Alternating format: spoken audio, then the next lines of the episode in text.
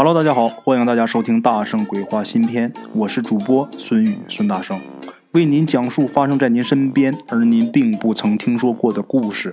每天晚上，《大圣鬼话》与您不见不散。大家好，我是孙大圣，每天晚上我都会准时的守候在喜马拉雅，给大家送上一个小故事。咱们今天的这个故事的主人公呢，是一位叫玲玲的女孩。这个故事呢，也是玲玲通过微信投稿啊提供给我的。玲玲啊，在上大学的时候，她去勤工俭学。她去的这家公司呢，呃，很小，不是什么大公司，是那种新型的创业公司。虽然这个规模不是很大，但是这个小公司的经济效益还很好。公司的这个氛围呀，也非常棒。为什么呢？因为这个公司里边都是年轻人。年纪最大的也就是他们的 boss 老板啊，那个时候也是一个三十来岁的这么一个未婚男性。玲玲平时她本来课就不多，基本上每天呢她都能去这公司去上班，而且啊她觉得在这儿挺开心的。她也想了，我毕业以后啊我就在这儿工作。有这么一天呢，老板通知她，就说呀不用去上班了。玲玲挺难过的，就问老板为什么呀？老板说：“哎，我们这装修。”大家都放假，你下周一再来。哦，放假，玲玲还想呢，这怎么一个星期就能装完？这么快呀？啊，等一星期之后啊，他再去上班，到那儿一看，明白了，只是简单的装修啊，稍微改变一下格局而已，怪不得这么快呢。公司装修，玲玲他们不用上班，不用工作，可是呢，老板找活却没有停。啊，这样一来呢，大家这一周什么都没干，所以上班之后啊就要赶工。第一天呢就是全体加班，老板呢晚上呢还请大家吃了宵夜。第二天呢大家还是一起加班，但是今天晚上呃大多数人只加班到八点，然后呢这个店里边就只留下了老板跟玲玲两个人加班。倒不是这老板对玲玲有什么想法啊。是玲玲的这个岗位性质决定的。玲玲她是负责这个扫尾工作的。他们公司在的这个地方啊，并不是那种专业的写字楼，是那种商住两用的楼房啊。只不过呢，他们这一层都是开办公司的。那天晚上啊，干到够九点来钟的时候，老板呢下楼啊买了点吃的。这两个人打算呢吃完以后再接着干。刚开始吃，老板的电话就响了。老板的一朋友啊出事了啊，他必须得赶过去。于是他就告诉玲玲：“你先干，我呢大概十一点回来啊，回来以后我把你送回去，然后我再接着干。”老板说完之后啊，就下楼了。玲玲她是一老实孩子啊，她也没想着偷懒的事老板走以后啊，她正在忘我的工作呢。忽然间，这一下啊，整个公司里边灯。全灭了，同时电脑也是一闪，紧跟着也关了，再也打不开了。后来啊，才知道这是电线短路，电脑啊被烧了。这一幕啊，玲玲吓了一跳，她刚起身要各出去看看怎么了，可是没走几步就被绊了一下。她赶紧是把手机打开，当这个手电筒，前前后后的这么看了一遍，最后确定确实是没电了。他想啊，我这时候应该去下楼去找物业呀。可是呢，他刚走到这个门边他发现这门怎么也打不开啊，怎么都开不开。玲玲这时候还算冷静，她用这手机啊照着，看这门并没有被反锁，但是里边不管怎么摆弄啊，这锁芯都不动。这时候赶紧给老板打电话，结果呢，他这电话居然拨不出去。大家想一下啊，在一间黑屋子里，玲玲一个女孩啊，她肯定是很害怕。于是呢，她就走到这个窗户边上，因为现在外面灯火辉煌，她站在这个窗户边上，能让自己这个心呐安静一点。他们公司这窗户是那种半落地的窗户，有那么一尺多高的一个平台，这个窗台呀，这上面可以坐人。玲玲啊。就靠着这个窗台啊，借着外边这个灯光，心里边啊能舒服点在这坐着，他也是过一会儿给老板呐打一电话，啊，这电话呀一直都打不出去。按说呀，咱们这个人心情紧张的时候是不想睡觉的。那天玲玲就不知道怎么回事啊，靠着墙啊，她慢慢的就迷糊了啊，在这个迷迷糊糊的状态下，很朦胧的这个状态下啊，好像听见有人跟他说。跳下去吧，玲玲这时候啊，不由自主的就站起来了。好在啊，她这一站起来，这人脑子就清醒了，赶紧本能反应的往后退几步，离这个窗户远一点。这一下啊，刚才那个很温柔的声音就没了，若隐若现的玲玲听到了有人哭的声音，这个声音的距离听得出来很远。但是入耳却清清楚楚的，嘤嘤的哭声。这时候玲玲吓得浑身哆嗦啊，她就跟自己说：“别乱看啊，别往这个公司屋子里边看，往外边看啊。”她告诉自己往外边看，这个目光自然就落到那个窗户上了。刚才呀，他离这个玻璃近，所以没注意，现在离远了，反而啊看得更清楚了。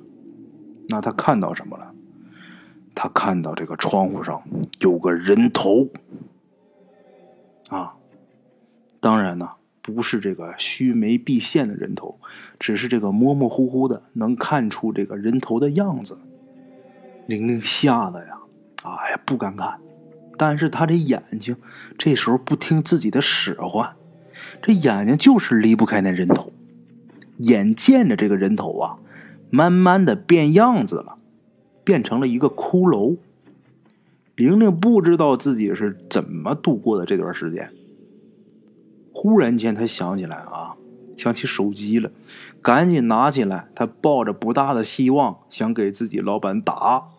这次呢，不是没有信号打不出去，是根本就不能开机。这时候把这姑娘吓得连哭都不会了。赶紧找了一个自己认为安全的这么一个墙角，就缩在那个墙角里边，大脑一片空白，但是眼睛还是离不开那骷髅，耳边的声音呢，却越来越清晰。简短截说，天逐渐亮了，玲玲啊，她这个待着这个姿势啊，还是一直没有变。那时候是冬天。所谓的天亮啊，只不过是蒙蒙亮。早上七点来钟的时候，这时候走廊里边有人走路的声音，是别的公司来上班的人。玲玲这时候才一下解脱，啊，自己这个眼睛才能动。这个骷髅呢，模模糊糊的还在那儿，声音却一点都没有了。赶紧挣扎了起来，啊，跑到门那儿，很轻松的就把这个门给打开了，赶紧往出跑。他这时候不敢坐电梯，他就想电梯门一关以后，这电梯里边会出现什么东西，只能在走廊里边站着。逐渐呐，这人越来越多。后来他们公司的人也来上班，玲玲看到他们，这时候才崩溃的哭出来。之前是不敢哭，现在才敢哭出来。每天呢，他们公司来的最早的是一姐姐。这人呢，跟老板他们两人都有公司的钥匙，因为这姐姐住的离公司比较近，所以每天都是她来开门。看见这玲玲哭啊，赶紧搂着玲玲啊，说：“你进屋说，进屋说。”哎呀，玲玲吓得打死都不敢进去。最终呢，还是姐姐能力大，好劝歹劝的把玲玲弄进来了。进来之后，玲玲一说晚上的遭遇，把这姐姐也吓得一愣一愣的。毕竟啊。对比玲玲，她是姐姐，其实也才二十五六岁。又过了一会儿啊，慢慢的，别的同事跟老板也都来了。听玲玲一说，这个老板呢和另一个男同事就去窗户那儿看。看完以后啊，就安慰玲玲，就说：“嗨，不是骷髅，那不是骷髅是什么呢？不知道啊，是谁用手啊摸了一下窗户玻璃，上面有一个手印儿。白天呢看不清。”晚上的时候啊，外面灯光一照进来啊，屋子里边再黑，就把这个手印给显现出来了。再加上玲玲当时啊心情很紧张，自己呀吓自己，把这东西给看成骷髅了啊！你肯定是被吓得，由于精神紧张出现幻视了。玲玲呢，她却不同意这个说法，她说：“那还有哭声呢，啊？”她说：“我昨天手机啊。”拿出来之后怎么打打不出去，后来都开不了机，这门也开不开。这时候老板赶紧打个哈哈，嗨，肯定是你手机欠费了啊！得了，别提这事了，大家赶紧干活吧。于是呢，大家开始工作。老板呢叫玲玲，玲玲，你昨天晚上一夜没睡，你去我办公室歇会儿吧。这个时候啊，天已经彻底大亮了。玲玲呢，她也不害怕独处了。平时呢，他们同事间呢也很随意。于是呢，他就起来去老板的办公室，进屋倒在沙发上。过了没到五分钟，就见这老板也跟进来了，还随手的把门给关上。不但关上了，还锁上了。作为一个女孩，玲玲有点疑心啊。老板进屋锁门干嘛呀？啊！然后老板一屁股就坐在玲玲身边，把玲玲吓一跳。你要干嘛？这时候，老板很神秘的说：“呀，你把昨天晚上的事儿详细的给我说一下。”玲玲看老板的那个神色啊，很郑重，不像要耍流氓的样子，安心不少。他回忆着给老板讲昨天晚上那个恐怖的经历。老板听得很认真，并且追问了很多细节，最后一拍大腿。骂了一句啊，让人很难接受的脏话，玲玲都不知道这句话该怎么接。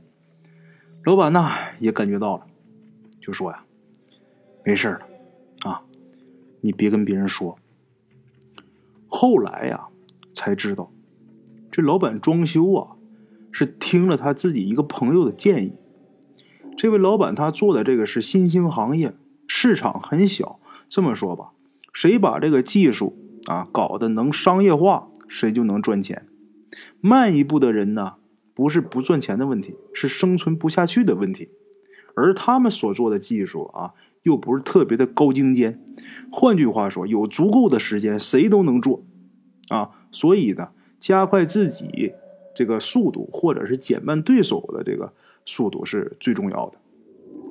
老板呢，他的这个朋友本来是一公务员。就给他提意见装修的这位啊，跟老板是初中同学，而且啊，他这同学跟他自己这个行业肯定是没有冲突。这位老板才跟他这朋友说过不少自己公司和技术方面的事儿。有别的同学呀，跟这位老板也说过，就说呀，你的这个朋友啊，他也想涉足这个行业。这位老板他当时啊，就当一笑话听，装修。就是他这朋友力主的，介绍来一位啊风水大师。老板呐，嗯，别看他是做这个高科技行业的，但是对这方面也很信，自己呢也懂一点这大师啊，在指点的时候，这位老板就觉得不对，总觉得呀，这位大师他的布置啊阴气森森。但是呢，一方面啊，这个大师啊，人家很有名，很有名望，在灵异这个圈子啊。很有威名。另一方面，他相信自己的这个朋友，他最后还是按照大师的这个布置装修了。当时这位老板认为自己看人家布置的这个东西，觉得阴气重，可能是因为自己的这个知识不够，看不出人家的精妙之处。现在呀，想一想别的同学的提醒，再想一想啊，这个玲玲的经历。这位老板啊，百分之八十认定就是自己的朋友在给自己捅刀子，结果呢就是如此。当然，自打老板一起疑心啊，当天下午啊就带着员工把整个公司啊这个布置给还原了。虽然没有完全还原，但是啊也差不多。毕竟啊，他们装修才用了三四天的时间。只是添了一些摆设而已啊。后来呢，听老板说，他的这位朋友兼同学被反噬了，下场也挺惨的。通过这件事以后，咱们再说说玲玲。玲玲更加觉得这个老板呐有能力，于是呢，经过自己不懈的努力，去年呢，荣升为老板娘了。OK，各位老铁们啊，咱们今天的故事呢，先到这里。感谢各位好朋友的收听啊！我的投稿微信是幺八七九四四四二零一五，欢迎各位好朋友加我的微信，点赞、转发、评论。今天呢，故事先到这儿，咱们明天同一时间不见不散。